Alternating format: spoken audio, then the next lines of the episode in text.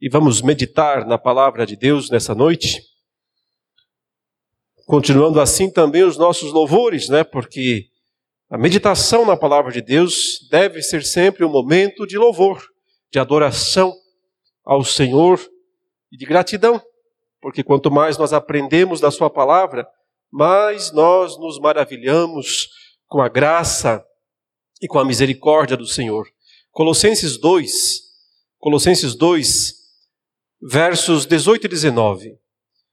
Colossenses 2, versos 18 e 19 a palavra de Deus diz assim: Não deixem que ninguém se faça de árbitro para desqualificar vocês, com pretexto de humildade e culto de anjos, baseando-se em visões, estando cheio de orgulho, sem motivo algum na sua mente carnal, e não retendo a cabeça, a partir da qual todo o corpo, bem suprido, bem vinculado por suas juntas e ligamentos, cresce o crescimento que vem de Deus. Vamos orar mais uma vez. Senhor, suplicamos-te em nome de Jesus Cristo que tu recebas este culto que neste momento nós prestamos ao Senhor, mediados pelo sangue de Jesus Cristo, pela intercessão do Espírito Santo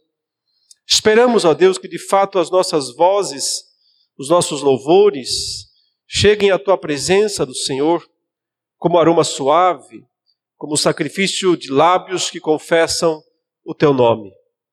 E também, Senhor, na expectativa de que, através da tua palavra, pela iluminação do teu espírito, tu fales aos corações de cada um, ou de todos nós, nesta noite edificando-nos conforme o teu querer. Isso nós te pedimos em nome de Jesus. Amém.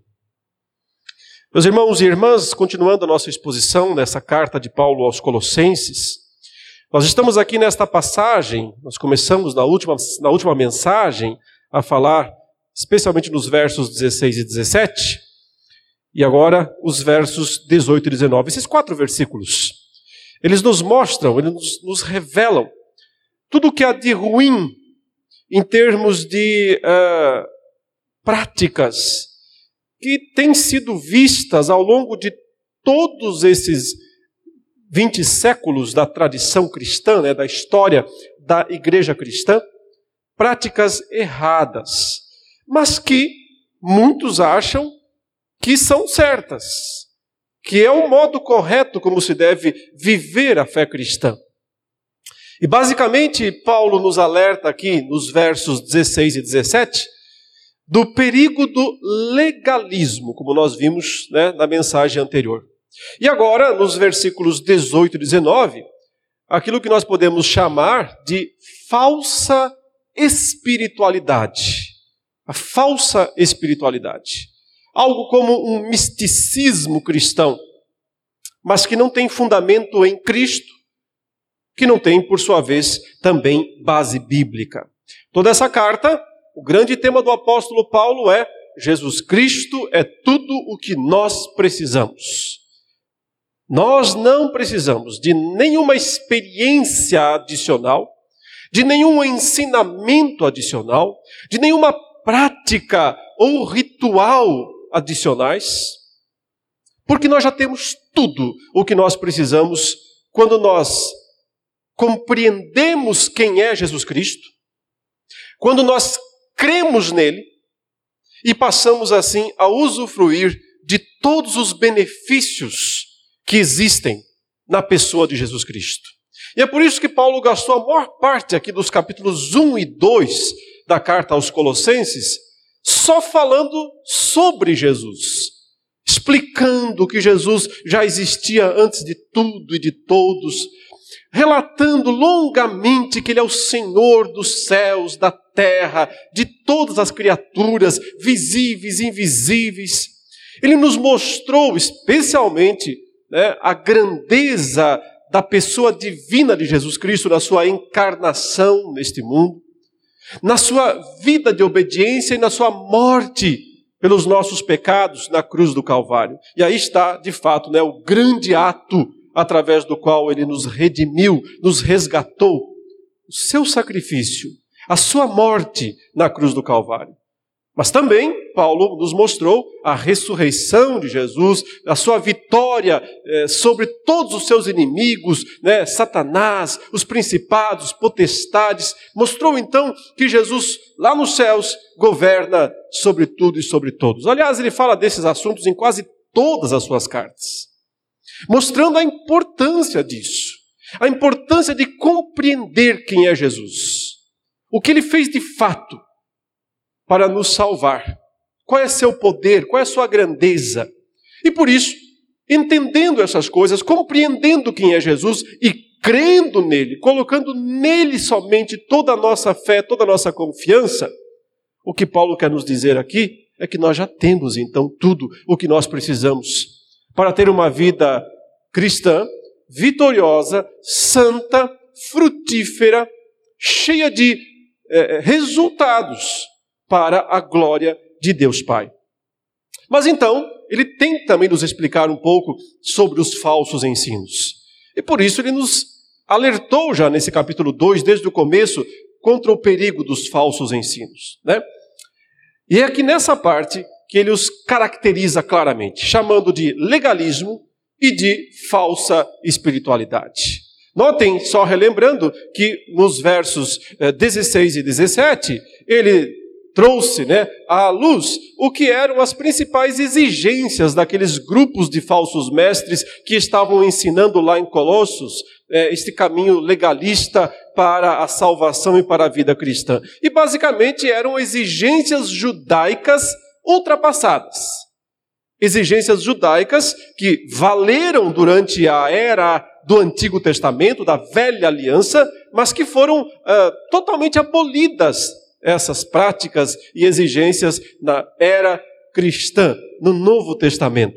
Ele mencionou aqui comida e bebida, né, no versículo 16, ele mencionou os dias de festa da religião judaica, ele falou daquela primeira festa do mês, que era o primeiro dia do mês, a lua nova, em que os judeus tinham seu, seus rituais, e falou dos sábados também. Né? E lá em cima, ainda no versículo 11, ele já tinha mencionado a circuncisão. Ou seja, basicamente eram essas as exigências que os falsos mestres estavam tentando impor sobre uh, os crentes lá na cidade de Colossos. E o apóstolo Paulo entendeu que se os crentes se submetessem a essas imposições, eles estavam entrando num caminho extremamente perigoso porque essas coisas tendem a nos desviar da centralidade de Cristo. Porque passamos a achar que obedecer esses rituais ou essas ordenanças são suficientes, ou têm algum papel adicional, algum valor para a salvação ou a vida cristã. Ele argumentou que essas coisas todas e se você não viu essa mensagem, assista, né? Ela está disponível nas gravações do, do canal da igreja uh, no YouTube. Ele argumentou que elas eram sombras lá do passado, que nós devíamos esquecê-las, uma vez que agora nós temos aqui plenamente revelado Jesus Cristo. Essas sombras, esses rituais, essas ordenanças, tinham o objetivo de apontar para Jesus, mostrar que no futuro ele viria. E ele veio. Portanto, não faz sentido retornar às sombras. Mas é aqui nos versículos 18 e 19 onde ele nos dá mais informações sobre as motivações, né, sobre os argumentos usados por aqueles falsos mestres para justificar a imposição de práticas como essas aqui descritas perante os crentes lá em Colossos. Né? Mas vejam que ele começa com uma frase muito parecida com a que ele é, é, disse no verso 16. Né? Vejam que os versos 16 e 18 começam muito parecidos. Ele fala assim: Não deixem que ninguém se faça de árbitro para desqualificar vocês. E lá no 16 ele disse: Que ninguém vos julgue, ninguém julgue vocês por isso ou por aquilo. Uh, aqui é interessante porque lá no verso 16 a linguagem é mais judicial mesmo. Está falando, não deixe ninguém ser um juiz contra vocês, acusando vocês de que vocês ó, não, não guardam o sábado, não, vocês não respeitam as ordenanças é, é, alimentares, vocês não guardam as, as, datas, as festas, o calendário, a circuncisão. Então, vocês estão é, é sendo acusados disso. E por que, que ele disse, não deixe ninguém acusar vocês lá? Porque ele acabou de dizer, tinha acabado de dizer no verso 15, que os nossos verdadeiros acusadores tinham sido despojados já. Os principados e as potestades, os demônios, Satanás, seus anjos, os verdadeiros acusadores já foram despojados. Então nós não podemos deixar que aqueles que não têm direito de fazer isso, né, nos acusar diante de Deus ou, ou contra nós mesmos, contra a nossa consciência, façam isso agora. Mas agora no verso 18, a linguagem é esportiva. E você deve ter percebido isso, porque inclusive, né, ele usa um termo aqui, né, não deixem que ninguém se faça de árbitro. E árbitro você sabe o que é, né? É o juiz do futebol, é o juiz dos esportes. E o árbitro tem qual função, né? De impor as regras. E, eventualmente, quando ele percebe que uh, o jogador não está agindo corretamente, o que faz o árbitro? Ele puxa o cartão vermelho e dá o cartão vermelho e expulsa o competidor, expulsa o jogador do campo. E é essa ideia, basicamente, que o apóstolo Paulo está dizendo aqui. Só que ele está mandando nós resistirmos esse árbitro aí. Esse árbitro que pegou e tentou nos dar um cartão vermelho para que a gente fosse desqualificado, expulso do jogo, expulso da partida. Porque esse árbitro, na verdade, é o falso mestre, é o falso pregador, é aquele que está dizendo: se vocês não obedecem às coisas que eu estou mandando, cartão vermelho para vocês. Se vocês não fazem, não cumprem os rituais, é, a, a, as nossas ordens religiosas, vocês estão desqualificados. Porque, em geral, esses pregadores, essas pregações, estão sempre dizendo isso mesmo. Se vocês não cumprem os rituais aqui do nosso grupo, da nossa igreja, vocês não são salvos. Vocês não são cristãos de verdade. Vocês estão fora. E o apóstolo Paulo diz aqui: não aceite esse cartão vermelho, porque esse cartão vermelho não vem de Deus, vem de homens. Homens que estão tentando colocar vocês para fora do jogo, mas sem direito de fazer isso. Mas vejam que o texto nos diz é, qual é a suposta autoridade desse juiz aqui, desse árbitro, que pegou o cartão e tentou expulsar você da partida, expulsar você do jogo. Em que ele se baseia? Quais são as regras? Porque, em geral, lá na partida, lá na, na disputa, é, existem as regras. Quais são os argumentos desse árbitro, através do qual ele quer, ou dos quais, dos argumentos, ele quer expulsar você? O texto diz aí: Primeiro, com pretexto de humildade. Segundo, culto de anjos. Terceiro, baseando-se em visões.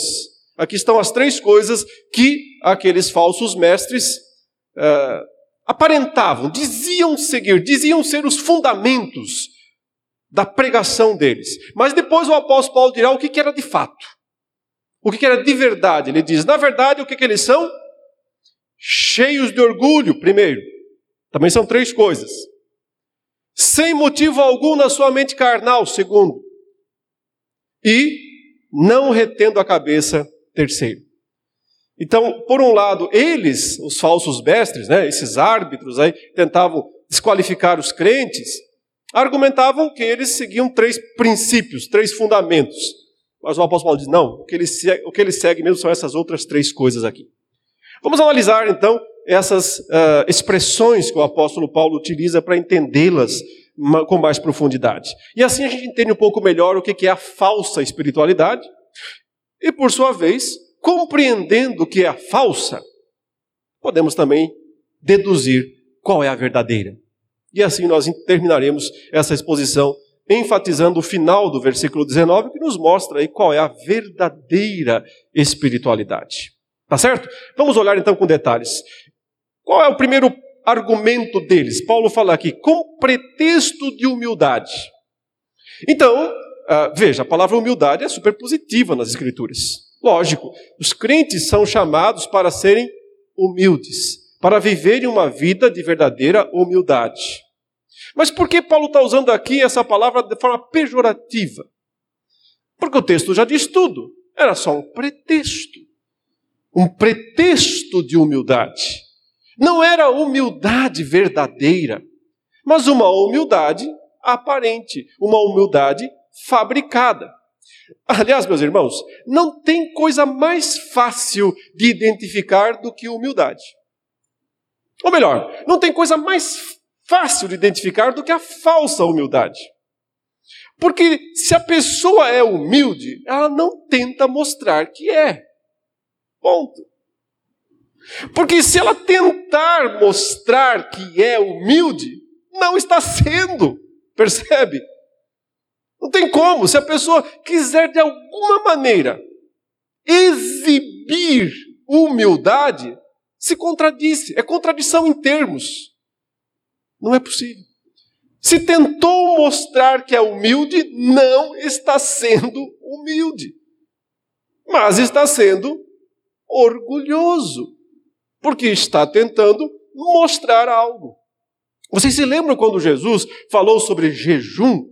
E, e, eu creio que tem muita ligação aqui com esse texto também, porque normalmente essa palavra humilhação, humildade, né, nos dias de Cristo e também nos dias do apóstolo Paulo, geralmente era quase um sinônimo para jejum. Porque eh, quando a pessoa jejuava, o objetivo era mostrar humildade. E ele justamente, Jesus justamente menciona isso lá em Mateus capítulo 6, quando ele diz o seguinte: E vocês, quando jejuarem, não façam como os hipócritas, porque eles transfiguram o rosto quando estão jejuando.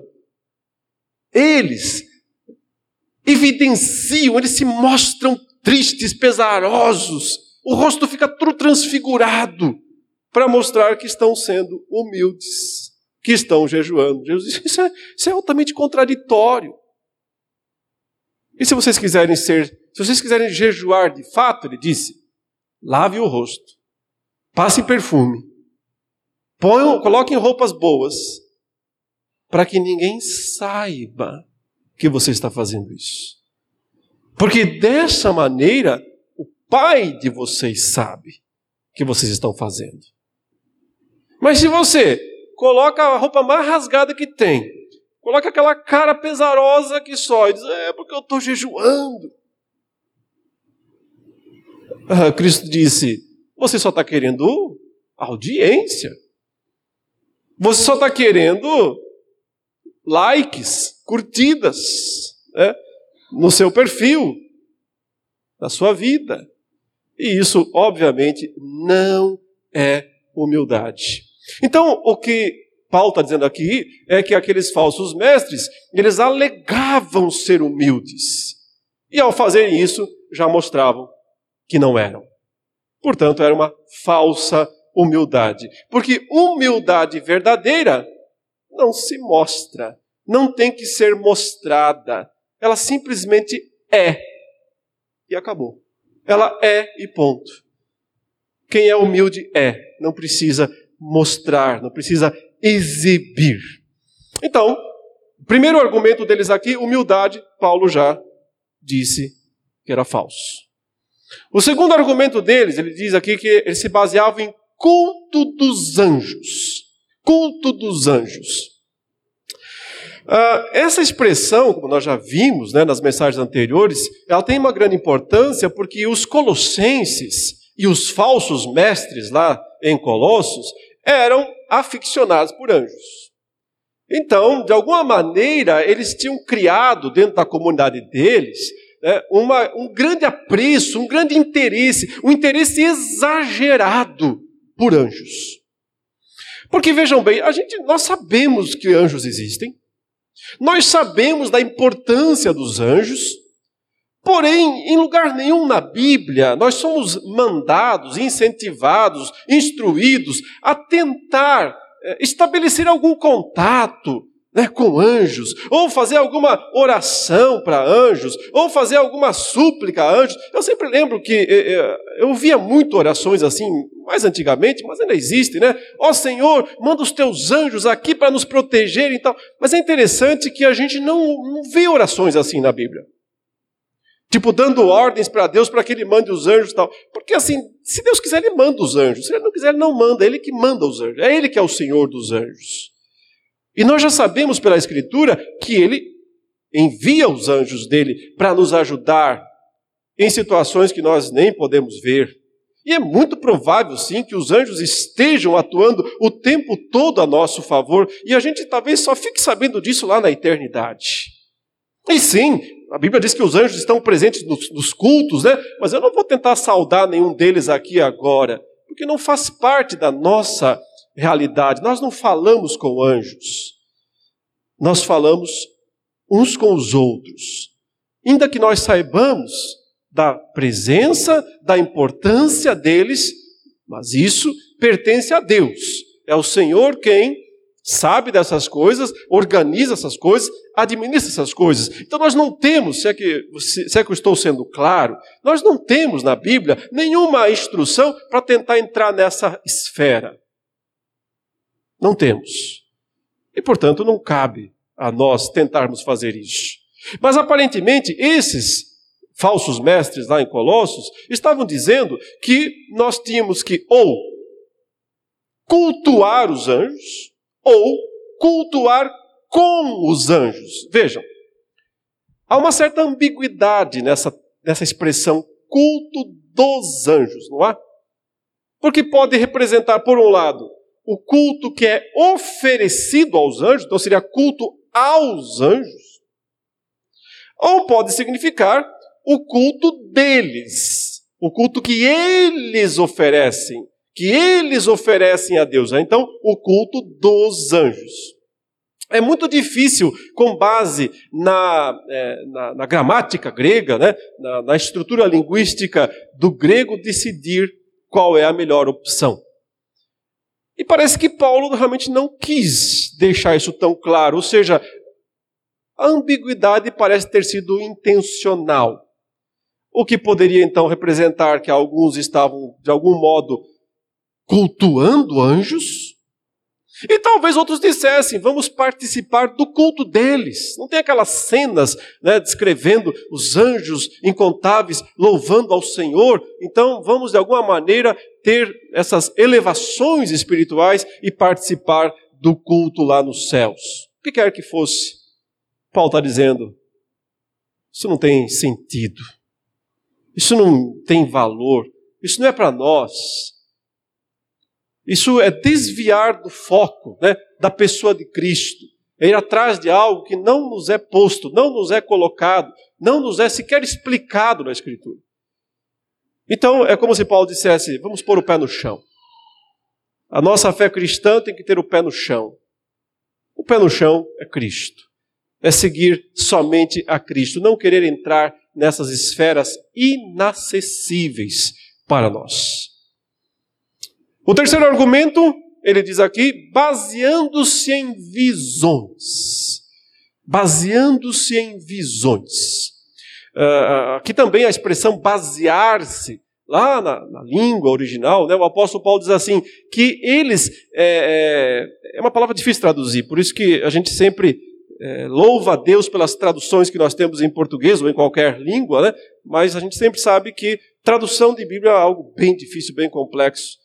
Uh, podíamos traduzir como se fosse assim: eles ficam querendo dar os detalhes, e detalhes e mais detalhes das visões que eles receberam, que eles supostamente receberam, que eles dizem ter recebido. Então, aqueles longos relatos das visões que eles supostamente receberam, é, é isso que eles tentavam com isso fazer com que a igreja os seguisse, os obedecesse. Porque realmente, irmãos, vamos, vamos admitir, né? Se uma pessoa chega né, e começa a dizer, irmãos, ontem Deus me deu uma visão. E então eu estava no céu. E então eu estava no céu onde? Então eu vi isso, então veio um anjo. E me mandou que fizesse isso. Então, irmãos, vocês têm que fazer isso. Não fica difícil refutar. Afinal de contas, se ele viu o céu mesmo, né? Como é que fica isso? Convence as pessoas. Convence as pessoas.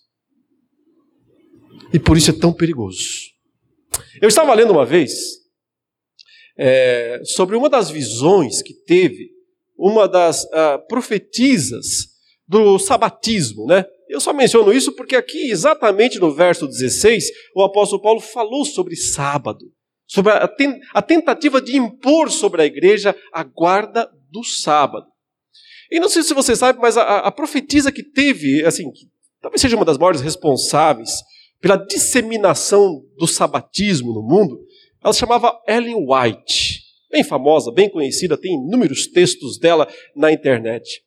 Num dos livros que ela escreveu, nos seus primeiros escritos, lá no capítulo 3 desse livro, ela relata uma visão que ela teve em 1847, se não me engano, no Maine, um dos estados americanos. E ela fala que ela, durante a reunião de oração, num sábado, ela teve uma grande elevação espiritual. E de repente ela não estava mais nesse mundo. E então um anjo veio e pegou ela e a levou até o céu. E ela chegou lá no, e viu a arca da aliança cheia de ouro, revestida, um templo celeste inimaginável. E então, nessa visão, ela viu os dez mandamentos, as duas tábuas da lei. Quatro mandamentos numa tábua, seis na outra. E aí, a tábua dos quatro ficou maior, destaque, mais importantes. E nessa tábua, ela olhou e viu o quarto mandamento, e ele ficou maior do que todos um destaque maior do que todos. E aí ela disse: É isso, é isso. Nós temos que guardar o quarto mandamento, o sábado. Nós temos que resgatar o sábado. E começou a pregar sobre isso. E até hoje as pessoas seguem essa visão. Não é exatamente o que está aqui? Baseando-se em detalhes e mais detalhes, anjos, visões, tentando fazer as pessoas guardar o sábado, do verso 16. É exatamente isso. Esse é só um caso. Joseph Smith, né, que falou sobre o mormonismo, da mesma maneira, teve uma visão, um anjo apareceu para ele e disse: Olha, a verdadeira revelação é essa daqui. O casamento verdadeiro tem que ser dessa maneira, aqui dentro da igreja, dessa forma. Sempre algo extra, algo que vem através de uma visão, tem algum anjo no meio, né, e aí passa a exigir que a igreja guarde ou obedeça é, alguma coisa periférica. Bom, a visão da Ellen White, ela foi extremamente falha já de cara. Porque, meus queridos, quando perguntaram a Jesus qual era o maior dos mandamentos, ele não falou que era o quarto. Essa pergunta já foi feita e respondida. Senhor, qual é o mandamento mais importante? Ele disse: é o primeiro. É, Somente Deus né, deve ser adorado. Ele elevou, de fato, se tem um mandamento mais importante, não é o quarto, é o primeiro, que destaca a grandeza de Deus e que não se pode ter outros deuses diante dele, somente ele deve ser adorado e exaltado. Ou seja, a visão da profetisa contrariou a palavra do próprio Cristo. Mas as pessoas não percebem. Se teve visão, se tem anjo no meio, se tem coisa extraordinária, as pessoas seguem. Aí está o perigo.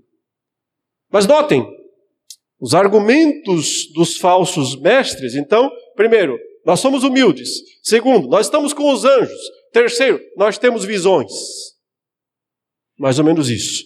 O que é que o apóstolo Paulo diz? Não. Não. Eu vou dizer o que de fato vocês têm. As três coisas que vocês têm. Primeiro, vocês são orgulhosos, não são humildes. Estão cheios de orgulho. Exatamente o contrário do pretexto de humildade.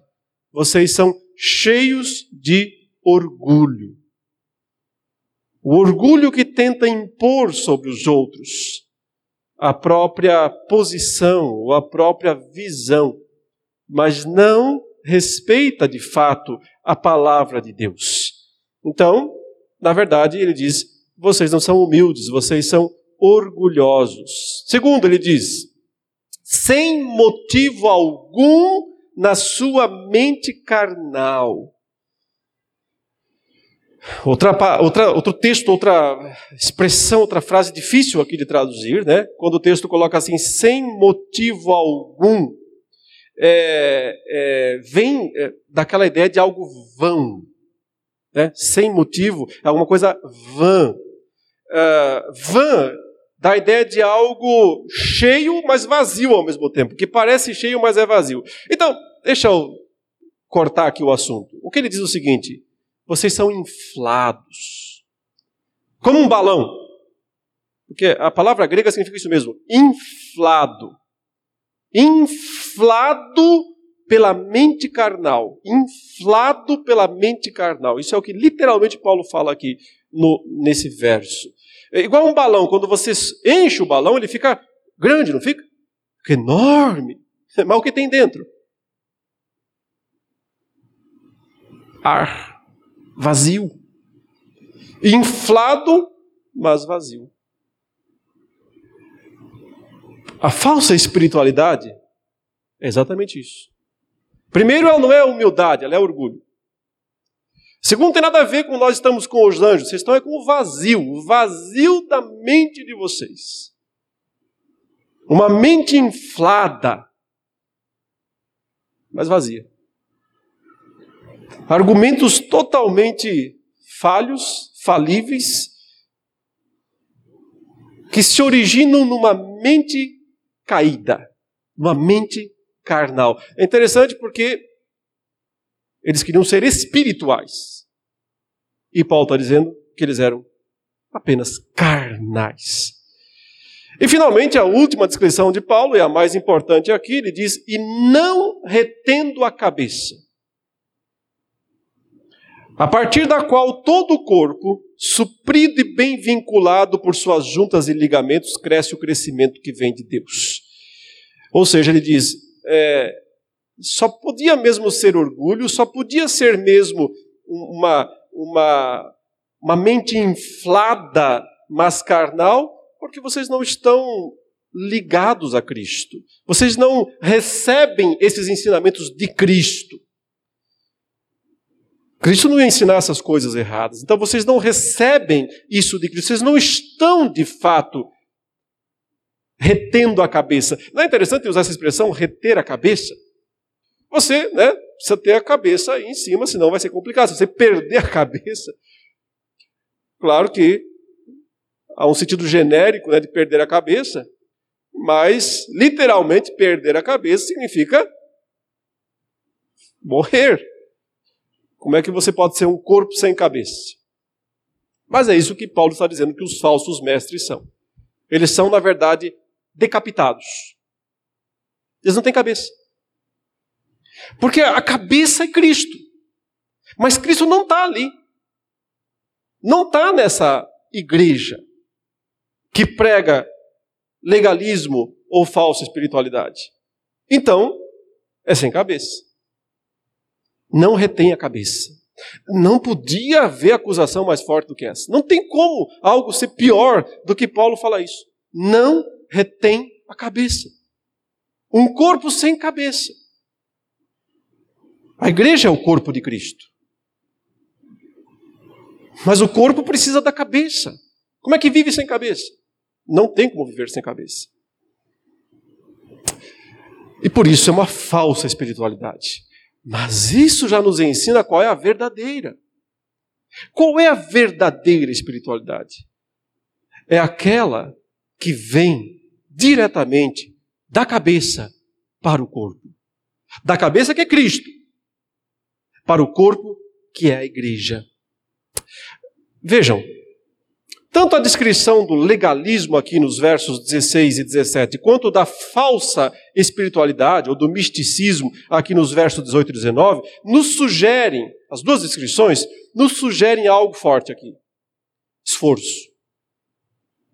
Esforço, esforço pessoal, uma tentativa de fazer as coisas acontecerem. É, é, provável que para poder ter aquelas visões que eles disse, diziam que tinham, eles jejuavam por vários dias. Por isso que ele fala aqui de falsa humildade, uma busca por uma humildade que era falsa, um pretexto de humildade. Ao jejuar em muitos dias, olha, qualquer um começa a ver coisa. Se comer demais também vê, né? Depois do almoço aí, uma soné começa a ter visão. De alguma maneira, irmãos, o que o texto nos sugere é que as pessoas, infelizmente, estão sempre tentando produzir espiritualidade. Produzir, fabricar espiritualidade. E aí está o problema. Porque se você fabricar espiritualidade, ela sempre será falsa. A verdadeira espiritualidade não se fabrica. Não é um produto. É um fruto. Não é um produto. É um fruto. Qual a diferença? Produto, você coloca coisas em, é, é, é, na mesa, vai montando, vai encaixando e você forma aí um produto. Pelo seu esforço. Fruto é uma produção orgânica. E aqui orgânica não é esse negócio que não vai agrotóxico, não é esse ponto aí. Simplesmente quer dizer que o fruto se produz de maneira orgânica. Por isso o apóstolo Paulo, lá na carta aos Gálatas, falou em obras da carne. Veja, obra significa produção, esforço mas é só o que nós conseguimos produzir quando a gente quer pôr o esforço pessoal em campo obras da carne. Mas ele falou do fruto do Espírito. Fruto do Espírito. O fruto é produzido quando uma árvore tem o que ela precisa para produzir. Ela tem que ter um bom solo, ela tem que ter, antes de tudo, né? a natureza apropriada. Por exemplo, um limoeiro não vai produzir laranja. Ele pode até se esforçar. Um limoeiro pode gemer, se ele quiser. Vou produzir umas laranjas aqui hoje. Cansei de só limão. Mas não vai dar certo. Porque a natureza dele não permite. Agora, o Senhor vem como um agricultor extraordinário e faz um belo do enxerto em nós. Então, ele enxerta em nós a natureza dele, Jesus Cristo. Agora, miraculosamente, limoeiros podem produzir laranjas. Por causa do enxerto colocado em nós, que é a nova vida em Cristo Jesus. Havendo o enxerto, ou seja, a natureza tendo sido mudada, transformada, agora se você tem boa terra, chuva, tudo o que você precisa, você vai produzir os bons frutos. Cristo disse: Eu sou a videira. Meu pai é o agricultor. E vocês são os ramos. E é o seguinte, meu povo: sem mim não dá. Sem mim nada podeis fazer. Porque ramos não produzem frutos por si mesmos. Eles dependem da videira, da planta, que é Cristo.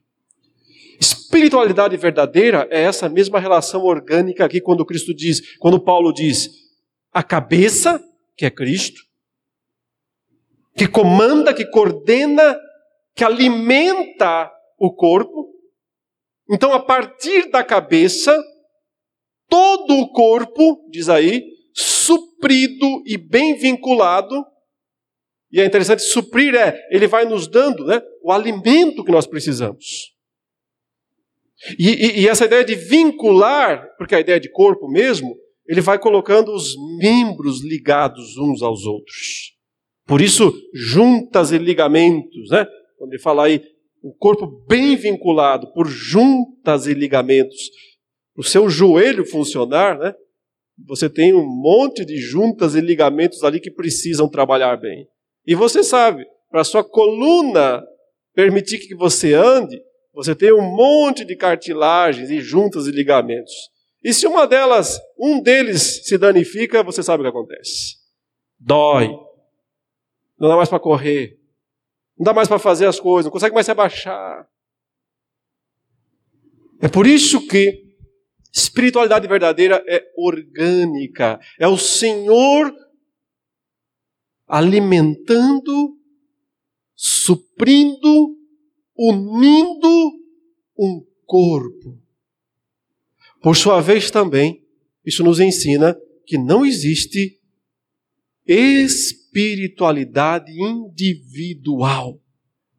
Eu sou espiritual sozinho, pronto, vocês que se virem. Não. O que acontece quando o ramo, Jesus disse, fica sozinho? Seca e morre. Seca e morre. Porque a espiritualidade verdadeira, ela é corporativa. Primeiro, ela é cabeça para o corpo. Sem Cristo ser o centro da nossa fé. Lembra outra vez, tudo que Paulo já ensinou sobre quem é Jesus Cristo, o que ele fez, o que ele é. Então a nossa fé nele somente. Esse é o princípio da espiritualidade. É uma espiritualidade de cabeça. Ou do cabeça, ou da cabeça, que é Cristo Jesus. Ligado à cabeça, dá para ter espiritualidade. Desligado, você é uma mula sem cabeça. Você não tem corpo, você é um corpo sem cabeça. Não tem como você ter espiritualidade.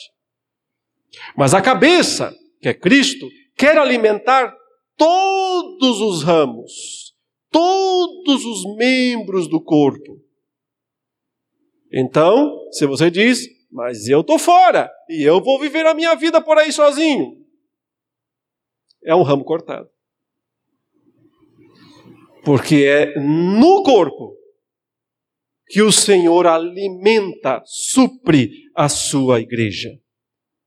E desse modo, corporativo, todos nós, Paulo fala aqui, né? O corpo cresce o crescimento que vem de Deus. Não o crescimento que vem do marketing, não o crescimento que vem dos rituais, da, da, da fábrica de espiritualidade, mas o crescimento verdadeiro que vem do Senhor. Então, meus irmãos, é, aprendamos, né, de uma vez por todas, espiritualidade não se fabrica. É o resultado da nossa relação com Cristo e somente com Ele, da nossa compreensão da grandeza e da suficiência de Jesus Cristo para nós. A nossa fé nele, centrada só nele, faz com que, sim, agora, partes, participantes desse corpo, juntos nós possamos crescer nas virtudes, nas boas práticas, e elas estão no capítulo 3 em diante, falaremos sobre elas detalhadamente. Como é a espiritualidade na prática. Mas é importante entender que não existe espiritualidade na prática sem antes na teoria. E a teoria é aqui, Cristo. O que ele é para nós, o que significa para nós, nossa fé somente nele, rejeitando legalismos, rejeitando falsas espiritualidades, misticismos, e nos fundamentando sempre mais e mais na pessoa do Senhor Jesus Cristo. Rejeitemos todo e qualquer tipo de fábrica de espiritualidade. O que, são fábricas de espiritualidade? São rituais. Em geral, são rituais. o, o, a igreja cristã, ao longo dos séculos, ela aprendeu que rituais funcionam. Quando eu falo igreja, eu estou falando, né, genericamente, é claro. Se percebeu há muito tempo que rituais funcionam. Então, igre as igrejas em geral, elas são fábricas de rituais. Rituais podem ser aqueles rituais chatos, né, maçantes, cansativos, mas também podem ser aqueles rituais modernos, atrativos, agradáveis. Vários tipos de rituais.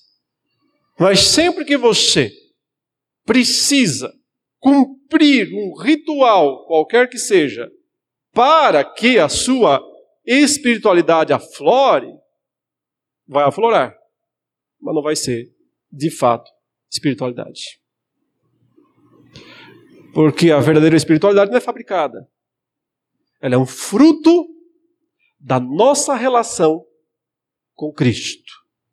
Ele como cabeça. Nossa cabeça. E nós como seu corpo. Então, a seiva da videira vem até os ramos. E eles ficam verdes. E eles produzem frutos. E esses frutos são aqueles bem simples mesmo que Paulo fala lá, inclusive em Gálatas 5. Amor, alegria, paz, bondade, longanimidade, mansidão, domínio próprio e tantas outras virtudes. A evidência delas na nossa vida, ou seja, você olha para a árvore e diz: quanta laranja, bela árvore. Você olha para alguém e vê bom senso, bondade, benignidade, amor, mansidão, domínio próprio, alegria, amor, paz. E você diz: quanto fruto, que beleza. Essa é uma árvore boa. Nada adianta. Cheio de visões, cheio de conversinha com anjo, cheio de. É, cheio de nada cheio de ar. Se a vida, se a vida não mostra na prática o que é ser de fato espiritual. Queridos, para todos nós isso, né? Essa é uma mensagem para todos nós que devemos buscar na nossa vida cristã a verdadeira humildade. E buscar assim também esses frutos benditos da verdadeira espiritualidade que glorifica a Deus. A chuva, você tem. Os meios de graça. A palavra de Deus. A oração. O jejum também bem, bem praticado.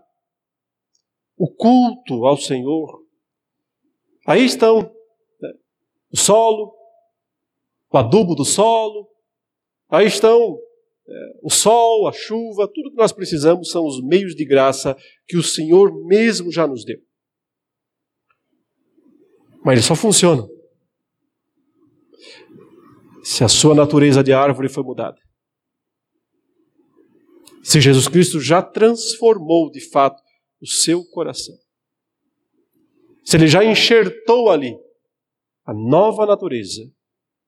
E como é que ele enxerta isso? Pela fé. É isso que a Bíblia diz. Creia e você será salvo. Creia em Jesus Cristo como seu único, único e suficiente Salvador. E você terá, como benefício da graça de Deus, a nova natureza implantada na sua vida pelo Espírito Santo. E Ele produzirá em você esses benditos frutos da espiritualidade verdadeira. Que Deus nos abençoe, em nome de Jesus.